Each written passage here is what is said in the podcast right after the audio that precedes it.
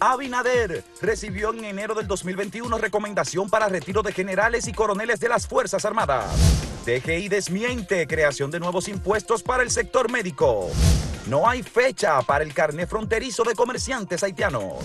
República Dominicana y más países enfrentan subastas de arte precolombino.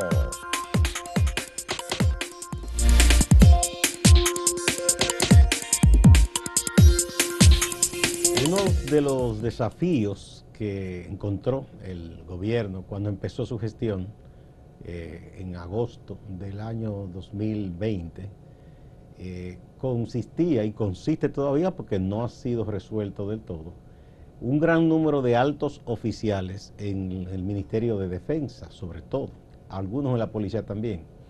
Eh, hablamos de coroneles, de generales, que en la mayoría de los casos habían agotado ya lo que llaman el tiempo útil de un oficial de carrera y deben ser puestos en retiro. Pero ¿qué ocurre? Que por un problema que se arrastra de, la gestión anterior incluso al gobierno de Danilo, data del gobierno del presidente Fernández, que unos fondos que estaban eh, destinados para eso, porque a los militares se les descuenta, ¿verdad? Eh, fueron derivados para otras cosas. No estamos diciendo que se los robó alguien, sino que lo usaron en lo que no... Eso, eso se ha usado también en otras entidades. Una vez hace muchos años ocurrió en el INDRI eh, y eso provocó un problema.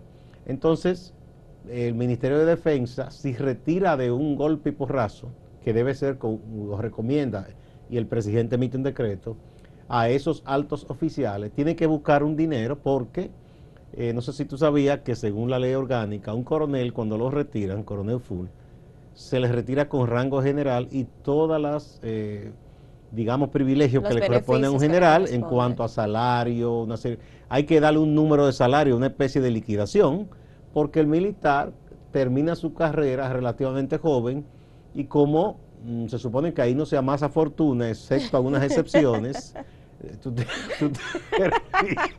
Pero es verdad, no todos se hacen ricos.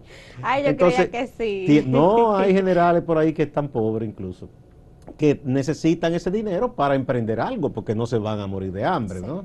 Pero esos fondos no están. Entonces es un nudo que hay, porque al mismo tiempo, al no poder hacer esos retiros, hay muchos oficiales jóvenes con méritos que deben ser ascendidos y que no pueden ser ascendidos porque entonces van a acumular más generales, más coroneles y eso no se puede. Entonces ese es un reto que tiene el gobierno y se parece que quizás ahora, el 27 de febrero, el presidente, como se acostumbra, el mismo 27 o después, quizás emitiría un decreto poniendo en retiro una gran parte de esos altos oficiales, es decir, de coroneles y generales. Ojalá así sea porque han de, haber eh, altos mandos militares que ya, como usted menciona, han cumplido con el tiempo en, en las filas y, que de acuerdo a la ley es lo que le toca luego de 40 años de servicio o 35 años de servicio, dependiendo de, del rango, pues le toca su merecido retiro. Pero ¿qué, qué hace un general o un coronel cuando se retira? Bueno, eh, puede emprender algo privado, puede vivir si le toca su pensión y los salarios que le dan como especie de liquidación. Si es una persona austera que no es de grandes gastos, puede vivir y manejarse. Regularmente muchos de ellos, si son profesionales que se han capacitado, se escriben o muchos incursionan en la política o ponen un pequeño negocio. Pero pueden seguir formando parte del gobierno y trabajar con el gobierno. Sí, pues porque son ciudadanos ya comunes y corrientes, incluso su cédula pasa civil y pueden votar. Ay, pero bien. No, no hay problema. Y, en, y, además forman parte de lo que llaman la reserva, es decir, si están en una edad que si el Estado los necesita por una contingencia, los llaman. Y ahí la hermandad de presionados de militares y policías que es una entidad que se supone que trabaja para protegerlos y ayudarles con ciertas cosas, sobre todo los que están en condición a veces de salud muy precaria y que no cuentan eh, con todas las facilidades. Pero ese es un caso que debe ser atendido. Ojalá que el presidente empiece con esos retiros, porque así le dan oportunidad a jóvenes oficiales que se han ganado su ascenso, pero que están ahí a la espera porque hay una especie de tapón. Vamos a decir, ojalá aparezcan esos cuartos para que... sí, tendría que hacerse, no sé si alguna especie de apropiación especial para, para poder hacer esto, no sabemos, pero el caso es que ese es un pendiente Eh, de hecho, hay muchísimos de esos eh, coroneles que son, por ejemplo, profesionales de otras áreas, como los médicos. O sea, que hay muchos médicos militares para los hospitales del Ministerio de Defensa. Entonces, muchos de esos médicos ya están un poco cansados y quieren su retiro. Y entonces, eh, están a la espera de que esto ocurra. Ojalá que se pueda. Ojalá que sí. Mire, y el día de ayer se armó un titingo, así hay que decirlo con palabras ya, un titingo en redes sociales con una noticia que circuló que la DGI iba a crear nuevos impuestos para los médicos y también que iba a aumentar el, el impuesto sobre la renta que se le se graba de, los salarios de las personas. Eso fue un pleito en redes sociales, pero fue mentira. La DGI se eh, emitió un comunicado aclarando que no eh, que no era así. Eh, parece que al, colegio médico le llegó una información y ellos preocupados por su gente, como hace todo gremio profesional, pues inmediatamente pegó el grito al cielo. Igual que lo de salario, es al contrario, en el caso de salario, lo que se está reclamando es, eh, desde distintos sectores, de hecho la, la Confederación Nacional de Trabajadores ayer emitió también un pedido al gobierno, de que si se ajusta de acuerdo a la inflación, quizá incluso el monto eh, exento del pago del impuesto de renta, quizá tendría que subir. ¿Por qué? Porque el salario real, debido a la inflación, ha perdido, capacidad de compra. Eh, aclarado eso la DGI, pero los que tengan alguna duda, yo pienso que eh, en el portal en línea, si hay una entidad que es más o menos diligente, atendiendo cualquier consulta de la DGI. La DGI. Pero todo eso surge porque medios de comunicación se dieron la tarea y, y, portales que no son prácticamente periodistas, pero que sí quieren realizar la función, dieron a conocer esta noticia falsa y como tienen muchos seguidores, la gente se lo cree. Entonces hay que tener un poquito de, de, prudencia a la hora de publicar informaciones, de que a ti te llega cualquier denuncia, cualquier chisme, por más picante, bueno, entretenido que sea o, morboso que sea, siempre hay que, hay que verificar y contrastar, porque ellos bien pudieron eh, contactarse con la DGI y decirme, mira DGI, ¿qué es lo que está pasando?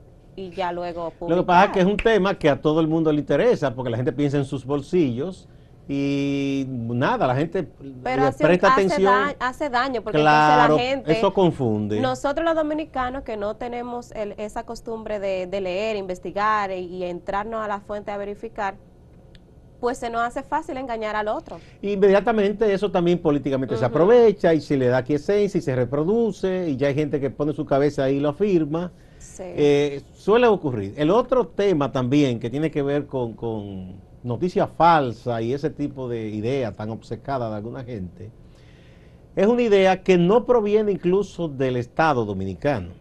Eh, hace muchos años se habló y se estuvo hablando, una reunión una vez entre muchos sectores en la parte fronteriza del noroeste, es decir, de Jabón y la zona ahí, porque hay unos trabajadores que de manera puntual eh, haitianos que viven en Haití, en pueblitos cercanos a zona dominicana, pasan para este lado con una autorización porque trabajan en fincas o en labor de construcción cercano ahí mismo a Haití.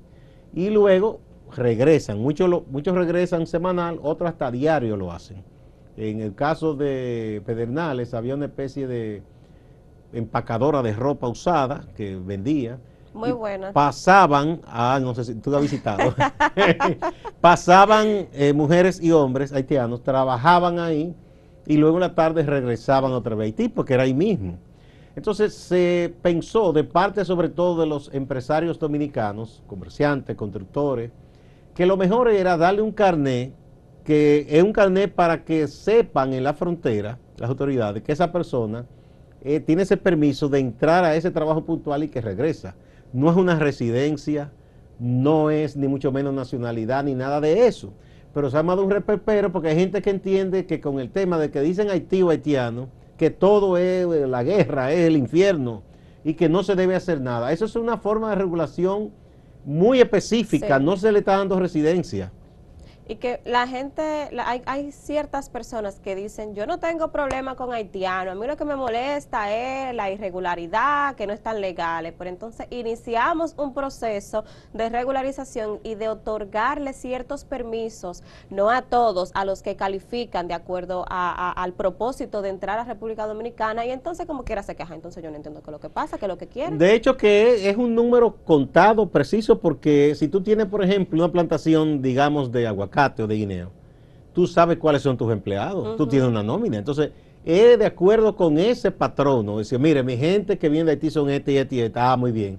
Se registra en una lista, porque de hecho, una de las cosas que debe hacer un Estado en su territorio es tener registrado a todo el que está viviendo o que eh, entra como viajero, como fuere, porque eso es un tema hasta de seguridad. Entonces, ¿qué quieren? Que mejor siga así en el anonimato todo, que se presta incluso a tráfico humano. De verdad que yo no entiendo a esa persona. Eh, cualquier cosa que se diga o se haga, ya es un problema.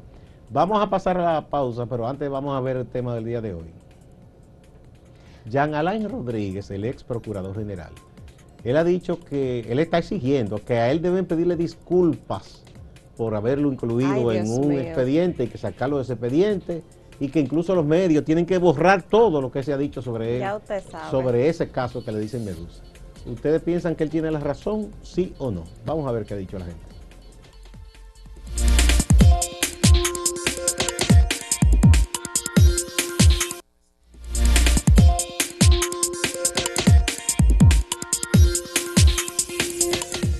Bien, hace un tiempo que países de Latinoamérica, incluyendo Perú, México, República Dominicana, exigen que a países de, Europa que detengan las subastas de algunas artes precolombinas que le corresponden a estos países, puesto que entienden que cuando los colonizadores llegaron, sacaron lo que e, este arte, esas eh, no escultura, eso se llama eh, artesanía y se la llevaron a, Europa respectivamente y ahora la están subastando, la están vendiendo, por lo que ese conglomerado de países exige la, detención o, la suspensión de esa subasta que le sea devuelto ese, ese arte indígena de, propio de, estos países del Caribe, o si no, que bueno, pues que se la compren, que sería lo, lo más justo, porque eh, las artes rupestres, esas pinturas, esa, esos artículos de, de artesanía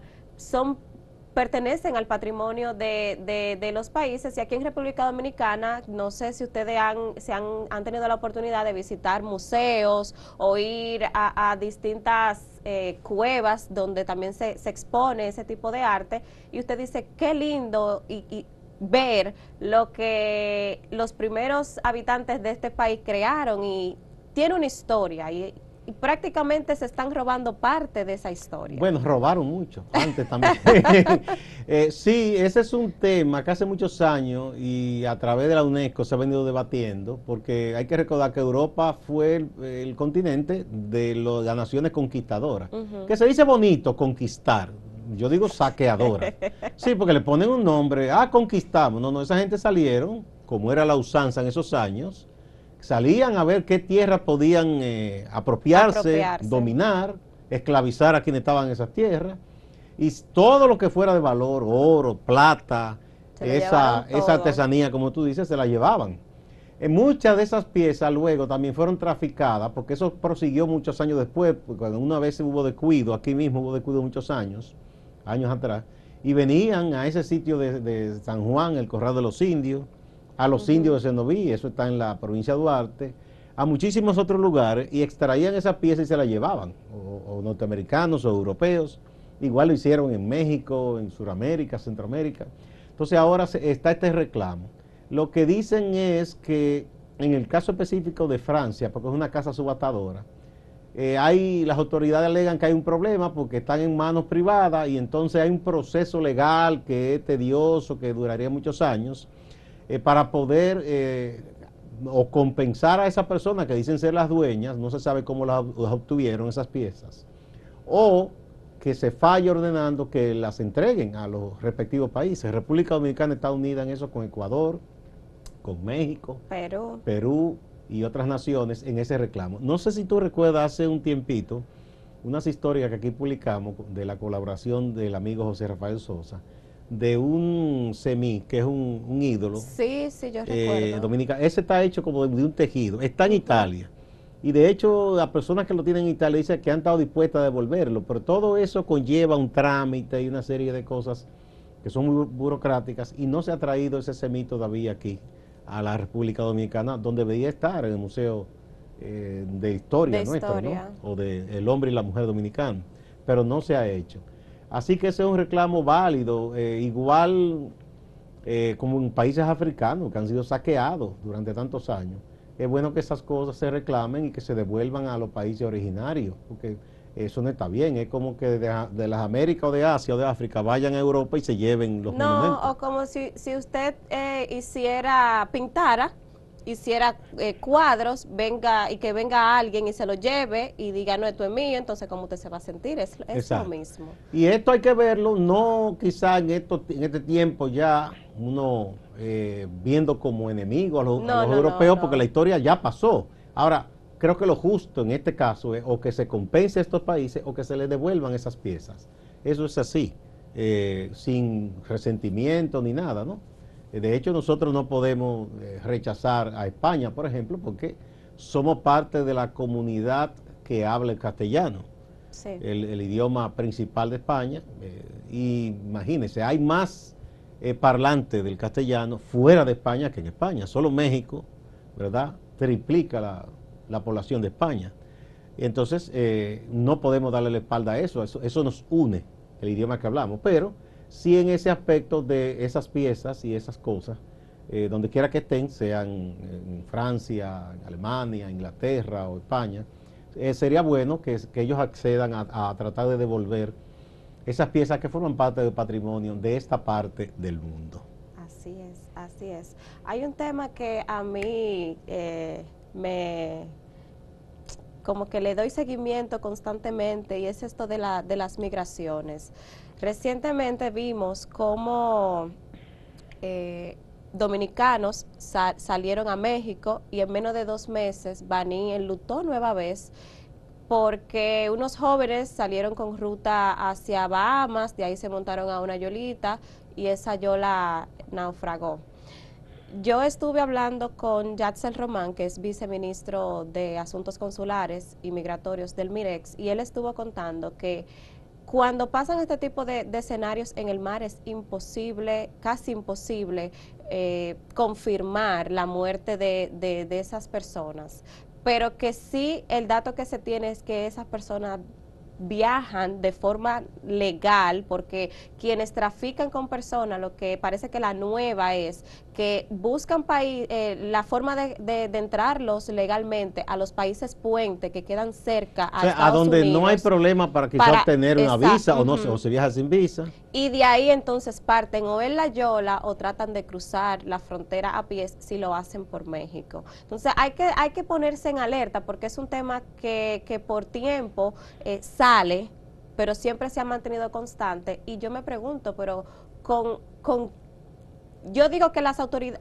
alguien dentro de, del gobierno, del Estado, de, de ciertas instituciones, se mezcla, se une con, los traficantes para poder otorgarle quizá la visa a Bahamas o la visa a, Panamá o, No, porque eso no depende de la autoridad dominicana. Yo yo creo que hay que No, porque o sea, la visa te la otorga el país al que tú vas. O sea, eh, quizá lo extraño es cuando salen de manera clandestina, pero si es una visa, si tú lo obtienes, te la da el país a donde tú vas.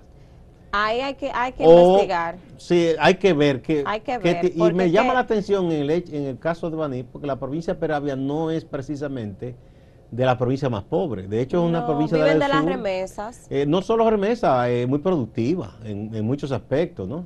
Entonces me resulta extraño que la gente a veces busque tanto dinero para tratar de, de emprender un viaje incierto, porque usted irse por una frontera o una yola, o tratar de tomar un avión para que lo lleven quién sabe a dónde, todo eso es muy riesgoso. O sea, me llama la atención el hecho de que por qué la gente tiene ese afán de tratar de emigrar eh, en busca de qué sueño, o sea, bueno, hay algo que se llama el echabaineo. ¿Usted sabe lo que es eso? Eh, eh, explica, ¿sabes que ustedes los jóvenes tienen un, lenguaje distinto?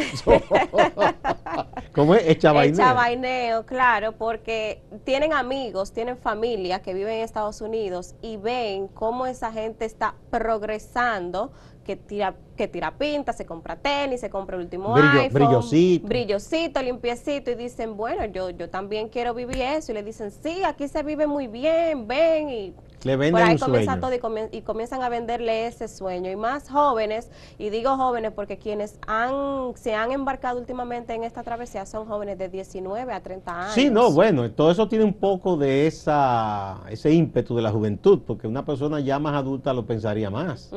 Eh, ¿No? Y entienden que esa es la forma más rápida de obtener quizá un éxito que por otra vía llevaría muchos años y, y conllevaría unos sacrificios eh, que quizás no están dispuestos a pagar, ¿no? Eh, eso habla también de un poco la desesperanza, ocurre mucho cuando la gente entiende que personalmente no tiene posibilidad de progresar en su país, ni él ni su familia, emprende estos viajes tan peligrosos. Eh, ese es un tema que tantos años han pasado, con altas y bajas, y siempre la gente eh, emprende estas aventuras que muchas veces terminan en un luto tan doloroso para una comunidad. A veces en una familia han muerto varios. Sí. Bueno, vamos de nuevo a la pausa y a ver el tema. Bueno, la pregunta del día es con relación a la exigencia que hace el ex procurador de la República, Jan Alain, para que le pidan disculpas y borren eh, su nombre de, de los medios de comunicación y el caso Medusa. ¿Tendrá el razón, sí o no? ¿Qué usted opina? Vamos a ver.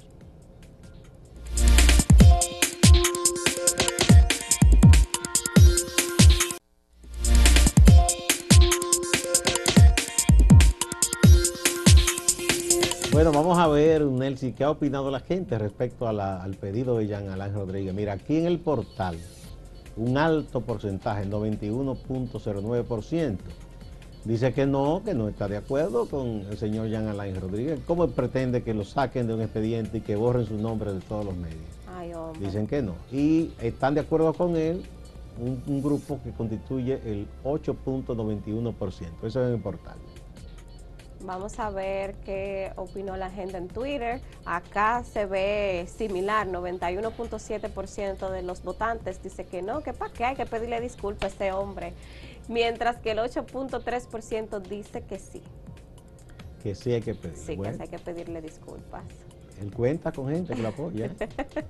Jean Alain, de nuevo aquí, esto es en YouTube. Mira, aquí, el, aquí más alto todavía, 90% dice que no está de acuerdo con él y un 10% dice que sí, que sí, que le hagan ese favor a Jean Alain Rodríguez. Vamos a ver algunas opiniones. Dice, pero ¿y cómo la Me gusta ese nombre, pero ¿y cómo la vaina? Ponerle nombre de un animal a un caso de un ser humano es mínimo contrario a la dignidad humana. Sí, deben pedirle disculpas. Este hace como una mezcla de cosas, pero bien, vamos a ver otra opinión. José Miguel Jiménez Jiménez dice, le están pagando con la misma moneda que él pagó cuando se creía dueño del país. Ya usted ve.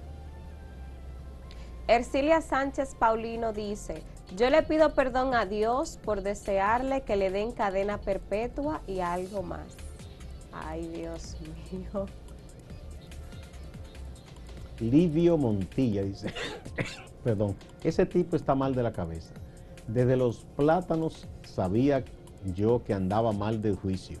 Ay, perdón, Yanalán, no sabía que era tan delincuente. Perdón, deberían pedir tú y tu jefe.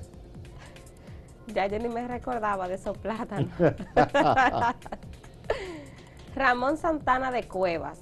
En las cárceles hay muchos infelices enfermos sin prensa ni nadie quien los defienda, que pague los daños que hizo ese abusador y cobarde. Ya, se acabaron ahí. Sí, bastante dura la gente. Vamos con nuestro compañero Máximo Laureano a Santiago. Adelante, Máximo. Gracias, saludos.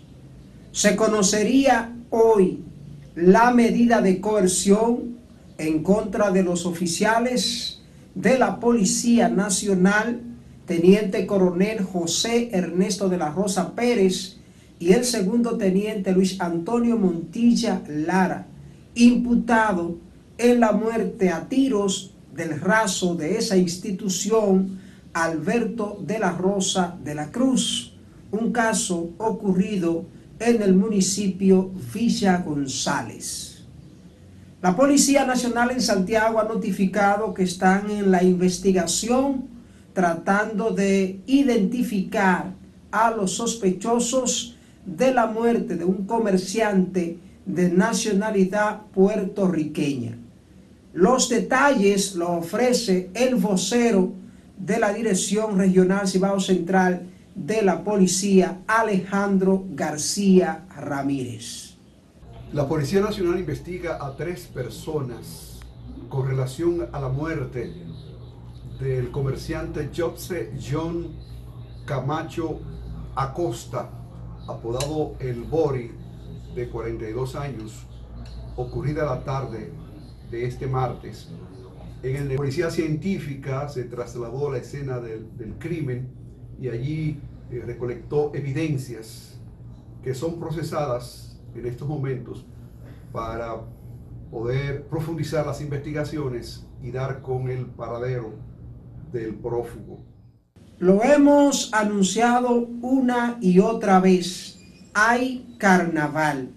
En el mes de febrero, a partir de este 13 de febrero, hay carnaval en el área monumental, específicamente en los jardines del Gran Teatro del Cibao. Este miércoles fue la presentación, el anuncio oficial de las autoridades.